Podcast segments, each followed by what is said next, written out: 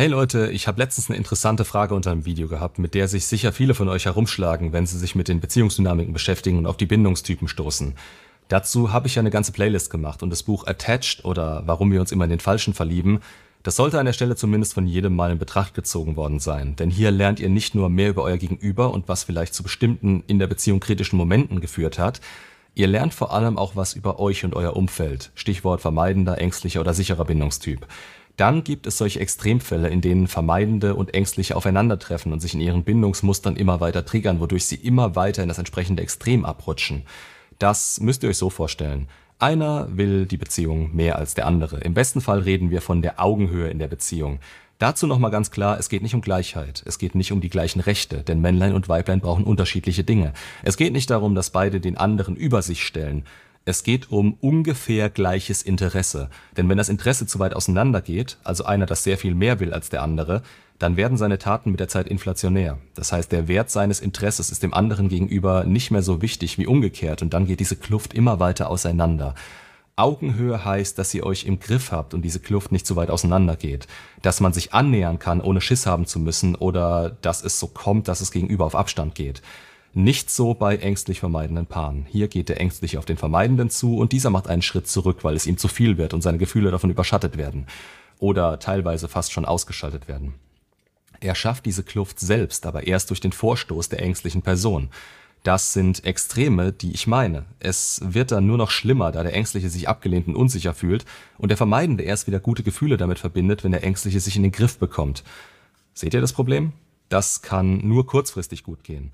Und es sind immer Skalen. Das heißt, einen hundertprozentig Ängstlichen werdet ihr genauso wenig finden wie einen hundertprozentig Sicheren. Aber innerhalb der Beziehung kann man sich weiter da reinsteigern. Man wird meistens das Gegenteil vom Gegenüber. Eben weil einer es immer mehr will als der andere. Das wechselt auch mal hin und her. Es mehr zu wollen ist nicht nur auf den Ängstlichen beschränkt. Wenn dieser entscheidet, dass es toxisch wird und man gar nicht mehr der sein kann, der man sein will, macht dieser vielleicht auch einen Schritt zurück.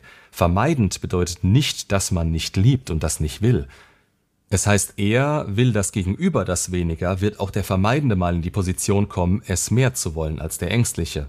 Das bringt natürlich auch nichts. Sichere Bindungstypen dagegen können eine gewisse Sicherheit ausstrahlen, da diese tief in ihrem Inneren wirklich existiert und nehmen daher sowohl Vermeidende als auch Ängstliche anders wahr. Sie können mit beidem besser umgehen und sorgen tendenziell für einen gesünderen Kontakt untereinander, der dafür sorgt, dass diese beiden anderen ja nicht unbedingt getriggert werden müssen. Es ist sinnvoll, wenn man sich als Ängstlicher oder Vermeidender identifiziert hat, auf sichere Bindungstypen in seiner Umgebung zu setzen. Sowohl bei Freunden als auch bei möglichen Partnern. Denn man kann sich natürlich weiterbringen, indem man sich selbst kennenlernt und sich weiterentwickelt. Das heißt aber nicht, dass man vom extrem Vermeidenden plötzlich in wenigen Monaten zum extrem sicheren Bindungstyp werden kann. Dafür ist das zu sehr mit unseren alten Glaubenssätzen, Erfahrungen und so weiter verbunden. Tendenziell muss man sich einfach selbst anschauen, da man der Einzige ist, der daran etwas ändern kann und jede Verbesserung für sich auch als solche wahrnehmen. Das Ziel ist nicht der Perfektionismus. Das Ziel ist, besser mit sich umgehen zu können als in der Vergangenheit und für sich selbst weiterzukommen. Das führt alles über einen selbst. Versucht nicht, solche Dinge im Außen zu lösen oder andere Leute ändern zu wollen, damit ihr euch in ihrer Gegenwart verändern könnt. Das ist nicht zu Ende gedacht.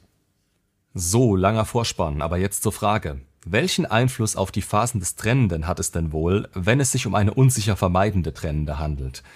Die Phasen des Trennenden in No Contact dürftet ihr oben rechts auf dem i finden. Darauf bezieht sich das Ganze.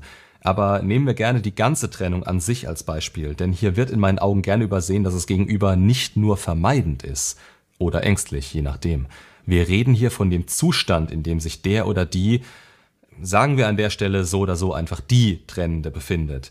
Diese Person ist nicht nur ihr Bindungstyp. Es wäre einfach zu sagen, ja, Vermeidende brauchen einfach nur etwas länger, bis sie sich melden und das durchmachen. Das wäre logisch und auch das, was viele Leute, die zu dem Thema was zu sagen haben, erzählen werden. Dabei kann es das exakte Gegenteil sein. Oder genauso. Oder etwas dazwischen. Beispiel. Diese Person trennt sich allein aufgrund eines Triggers, der von ihrem vermeidenden Bindungsstil ausgelöst wird. Ihr wolltet zu viel, habt zu viel Druck gemacht. Vielleicht war es vollkommen normal, aber die Person ist schon so tief da drin, dass jede Kleinigkeit dafür sorgt, dass sie auf Abstand geht. Und jetzt wird es ihr zu viel. Schön. Was passiert, wenn sie den Abstand hat? Stellt euch den vermeidenden Trigger wie einen Kippschalter vor. Zu viel Druck, Gefühle aus. Abstand gewonnen, Gefühle langsam wieder an. die würde direkt wieder vor eurer Tür stehen, wenn sie bemerken würde, dass es nicht wie immer ist und ihr ihr nicht hinterherrennt. Das ist aber unwahrscheinlich, weil ihr in dem Zusammenhang womöglich der ängstliche Part seid, der das zu sehr wollte und das Gegenüber nur noch mehr in ihrem Rückzug bestätigt, indem ihr nicht locker lasst und ihr mitteilt, dass ihr verfügbar seid. Also wäre an der Stelle nichts zu tun das Optimum. Jetzt kann es aber sein, dass andere Dinge dafür gesorgt haben, dass Schluss gemacht wurde, oder dass es schon ein paar Mal so war und daher immer und immer wieder Trennungen da waren, die ihm das bestätigt haben, dass das nicht so funktioniert. Trennungshürden wurden aufgebaut, Anziehung wurde verringert. Kann und wird alles sein und spielt alles damit rein.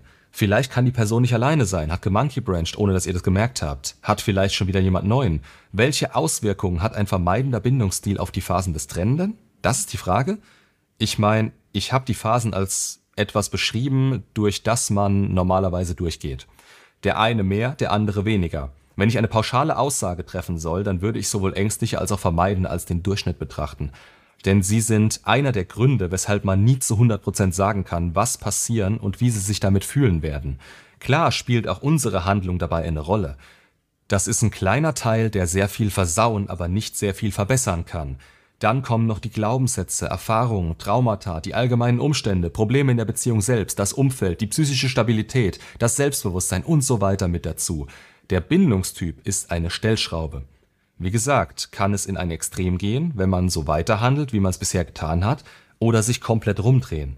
Man kann nur die besten Voraussetzungen dafür schaffen und die bekommt man durch No Contact mit dem Ziel, den Fokus wieder auf sich selbst zu bekommen. Dadurch hat man alle guten Voraussetzungen geschaffen. Kein Druck auf die Person, die eigene Entwicklung wird vorangetrieben. Und ob ängstlich oder vermeidend, jeder hat für gewöhnlich diesen einen übergeordneten Trennungsgrund. Das Gefühl, in der Beziehung nicht glücklich zu sein und auch nicht mehr zu werden. Wie sie dahin gekommen sind, kann komplett unterschiedlich sein, aber wenn ihnen das klar wird und die so weit sind, die Trennung auszusprechen, dann ist der Bindungstyp erstmal relativ trivial. Man kommt nicht mehr an sie ran, weil die fehlende Anziehung gerade die emotionale Offenheit euch gegenüber aus dem Spiel genommen hat. Was sie dann danach fühlen, kommt auch auf den oben genannten Mischmasch aus Bindungstypen, Glaubenssätzen, Erfahrungen und so weiter an. Daher ist ja auch keine Trennung gleich. Und daher braucht ihr mich auch nicht zu fragen, wie groß ist die Wahrscheinlichkeit, dass sie wiederkommt? Selbst wenn ich euch sage, dass die bei 95 Prozent ist, das heißt nicht, dass die Beziehung wieder glücklich werden muss. Und diese 95 Prozent können von einem auf den anderen Tag bei Null liegen, wenn sie plötzlich den Typen kennenlernt. Ich habe schon Leute gesehen, die alles falsch gemacht haben und bei denen hat es danach wieder geklappt, weil sich das Gegenüber da so reingesteigert hat. Und dann Leute, die über zehn Jahre alles richtig gemacht haben, das nach der Trennung beibehalten haben und da ist bisher nichts passiert. Wie sich die Person im Nachhinein entwickelt, weiß man nicht. Meistens tun sie das gar nicht und man selbst ist der entscheidendste Faktor, wenn es um das Langfristige geht. Die Phasen selbst habe ich beschrieben, damit ihr wisst, was ungefähr vor sich geht und dass ihr sowieso relativ wenig ausrichten könnt. Damit ihr wisst, dass es erstmal nichts zu heißen hat, wenn sie in der Phase der Erleichterung nach der Trennung ist. Damit es euch nicht so sehr wehtut und ihr schnell weiterkommen könnt. Ihr wisst nicht, wie und wann eure Ex wieder ankommt und ob überhaupt. Auch dafür ist die Erklärung der Phasen nicht gedacht. Wissen bringt einen näher an eine innere Ruhe, die nützlich für euch ist. Ihr könnt das Prinzip kennen, aber wenn ihr eins zu eins wissen wollt, was da drüben bei ihr passiert, dann schadet ihr euch nur selbst. Wie gesagt, es kann in alle Richtungen abdriften, ungeachtet des Bindungstyps. Genauso übrigens bei sicheren Bindungstypen. Noch ein Beispiel. Eine ist vermeidend, der andere sicher. Der sichere kommt der Burden of Performance nicht nach und die vermeidende trennt sich. Dann trennt sie sich nicht primär aufgrund ihres Bindungstyps, wobei der später noch eine Rolle spielen kann, sondern wegen der fehlenden Anziehung. Wobei man sagen muss, dass die Ursachen für den Bindungstyp möglicherweise wichtiger sind als der Typ an sich. Beispielsweise sind Vermeidende gerne mal vermeidend, da sie beispielsweise eine Ex oder deren Eigenschaften auf dem Podest haben. Und naja, es ist die Ursache, aber auch eine Strategie, wie sie sich auf Abstand halten können. Also grundsätzlich ein Kreislauf, der von ihnen selbst durchbrochen werden muss. Nur habt ihr sie so akzeptiert, ohne das vielleicht erkannt zu haben oder ändern zu können. Die Person ist dann so und hier sind wir wieder beim Stoizismus. Du musst nicht verstehen, warum eine Person so ist. Du musst erkennen, dass sie so ist und entsprechend reagieren. Will sie in dem Moment nicht mehr, dann richte deinen Fokus auf dich und tu alles dafür, dein Glück wieder in die eigenen Hände zu nehmen, wie es eigentlich auch vor und in der Beziehung hätte sein sollen. Das ist es, was man gerade ändern kann. Darüber hat man Kontrolle.